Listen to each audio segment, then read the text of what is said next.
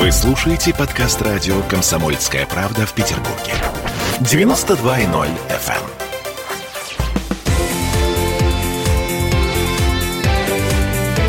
Картина недели.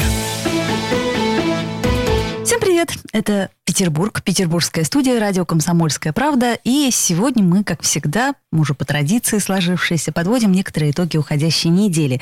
И, как всегда, с нами Александр Сергеевич Записоцкий, ректор Гуманитарного университета профсоюзов. Здравствуйте, Александр Сергеевич. Здравствуйте. И с вами Ольга Маркина. Да, друзья мои, ну начнем мы э, с простой идеи, которая э, меня, например, поразила. То, что очень много людей проголосовало за. То есть большинство россиян поддержало идею ввести в школах уроки сексуального просвещения. А категорически против таких уроков выступили всего лишь 7 процентов. И тут мы э, с Александром Сергеевичем всерьез задумались. Знаете, как с Буратино. Мать природа подскажет или не подскажет? То есть нужно ли нам действительно вводить такие уроки? А, вроде бы как-то, а, мне кажется, в последнее время у нас э, такой поток из интернета информации, что, может, как-то дети сами разберутся? Э, я думаю, что сами не разберутся. И я вам должен сказать, что я этой темой озаботился намного раньше, чем это все вот пошло во всякие последние опросы. Да я думаю, что вы тоже, как мама, давно об этом размышляете. А моя научная биография сложилась так, что я был знаком с человеком, который на протяжении многих лет был самым крупным специалистом в Советском Союзе, потом в России, а я думаю, что и в мире его в Гарвард приглашали читать лекции специалистом по сексу. Ой! Да, это выдающийся на самом время. деле, да, широк, в широком, про- так сказать, спектре философских проблем, выдающийся философ, но он неожиданно совершенно получил э, невероятную популярность в стране как человек, который ввел в Советском Союзе официально в оборот слово «секс». Страшно сказать, Да, ведь секса он- же не было. Он написал, да, вот до, до него не было, при нем появилось. Он написал статью про секс, которую опубликовали в журнале «Коммунист». Я Представляю себе, что там было написано. Это была вещь совершенно невероятная, но это было так написано, так хорошо, так просто, так понятно, что редакционная коллегия, когда получила этот материал в советское время, все это было под запретом, потому как, ну, там, что происходит в спальне, никто не должен знать вообще. Вот такая была идеология. На утро Выйди- нельзя вспоминать, на Нет, работе э, нельзя обсуждать. Обсуждать нельзя. Вспоминать все вспоминали, конечно, по-разному. Вот. Но женился или вышла замуж, вот там в спальне занимайся, и никакого публичного обсуждения того, что там происходит, нет. Нельзя, не, не зря же в программе Познера одна женщина несчастная сказала, что у нас в стране секса нет. После чего над ней смеялся весь Советский Союз. Да, это Хохотали, кр- да. крылатая фраза. Да, потом оказалось, что Познер очень сильно порезал. Она говорила, что у нас любовь, что, что у нас э, физическое, так сказать, влечение, оно составляет только часть большого чувства. Но она потом жаловалась, что он ей жизнь поломал, поскольку он исказил, конечно, смысл того, что она заявила в телепрограмме. Но Ох уж эти журналисты. Да, уж эти журналисты. Она была из маленького городка, и над ней все смеялись. Понимаете, вот она входила в трамвай, ее все узнавали. Она стала местной знаменитостью, все хохотали. А Кое-кто и спрашивал, а что, действительно секса нет?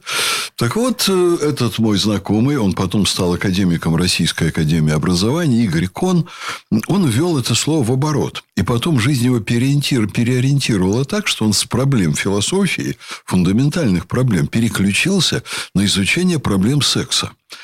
И в теоретическом плане он знал абсолютно все, что делается в мире по этой части. Абсолютно все. С ним было необычайно интересно поговорить. Он э, читал в Гарварде, он читал лекции у нас в университете. Уж Я как раз сторонник того, что об этом надо говорить. Но меня избрали в Академию образования довольно-таки давно. Сначала член кором, потом академиком. И мы с ним были в одной академии. И вот как-то я приехал на очередное собрание Академии наук, я вдруг вижу листовки. Я понимаю, что это разбросано академиками.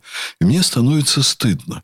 Они э, академики, по сути, а листовка не подписанная, конечно, но кроме академиков там э, разбрасывать было некому. В общем-то, они поливают Кона просто грязью. Вот анонимные За авторы. За то, что он сторонник сексуального просвещения. И пишут, что это разврат, что это для наших детей вообще не годится, что мы должны воспитывать целомудрие и так далее, и так далее. Вот Понимаете, это было уже через много лет после завершения истории Советского Союза. Что вы говорите? Вы знаете, у меня была такая история э, с моей тетей. Она, когда вышла замуж, э, они с мужем молодым не понимали вообще, что что-то еще плюс к, так сказать, рису разбросанному, э, розам и прочему надо делать. Вот. И на следующий день, такая очень личная история, но она очень показательная. Родители его спросили, ну что, кровь была? А у них ничего не было. Он говорит, нет, не было. А, она не девушка.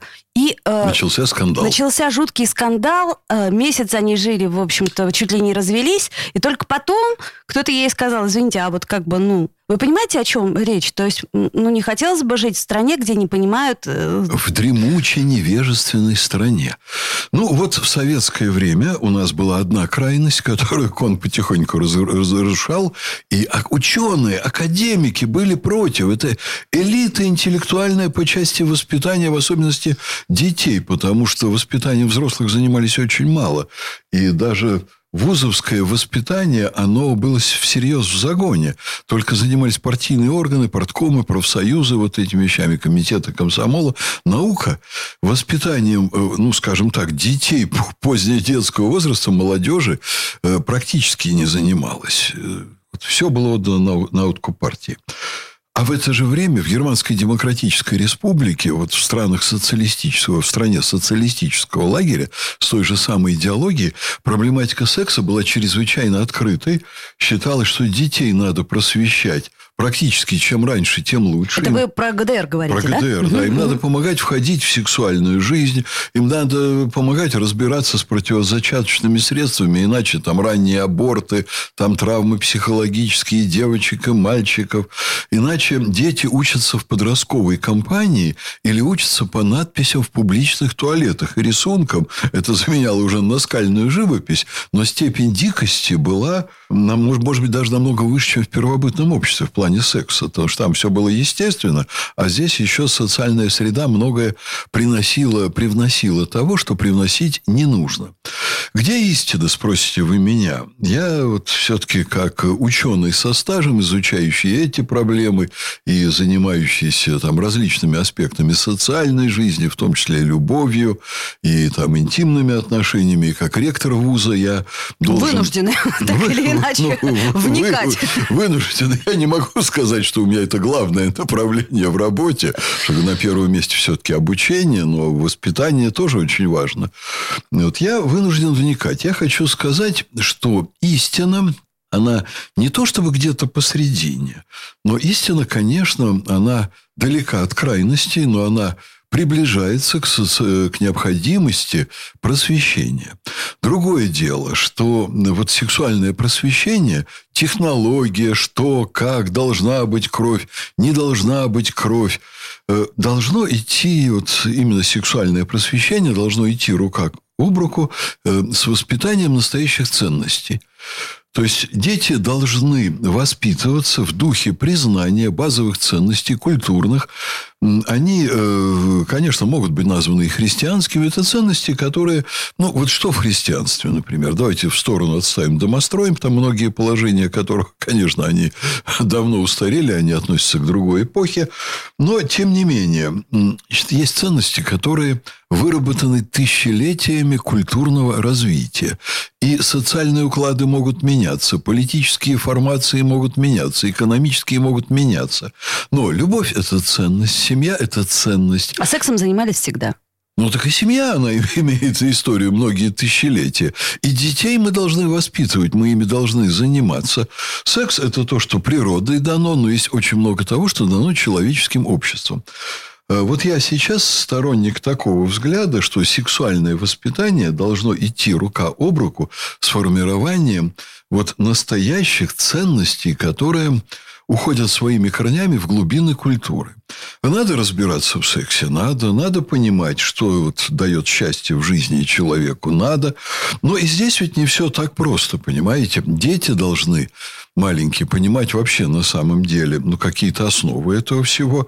Иначе жизнь им преподносит массу сложных ситуаций. И это серьезные вещи, потому что здесь с детьми, конечно, могут происходить неприятности, и этого нельзя допустить. Конечно. То есть объяснять и нужно. Объяснять с какого нужно. возраста нужно объяснять, по вашему мнению? А Я думаю, что это вопрос родителей, потому что родители должны быть внимательны к своему ребенку.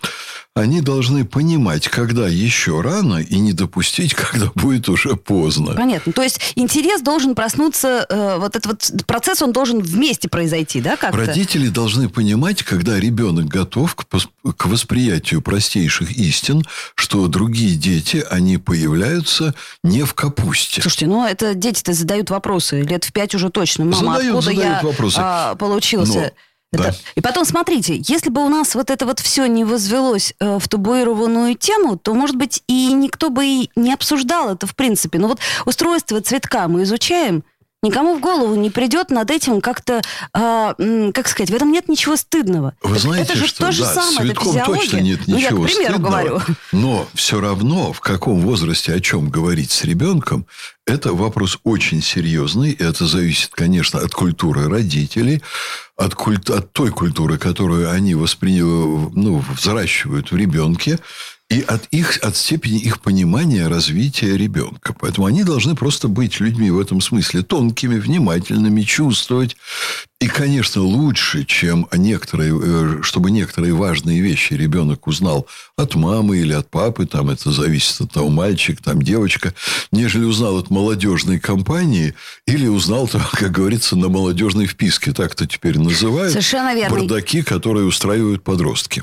Сделаем паузу, послушаем рекламу. Есть о чем подумать. Вернемся в эфир. Картина недели.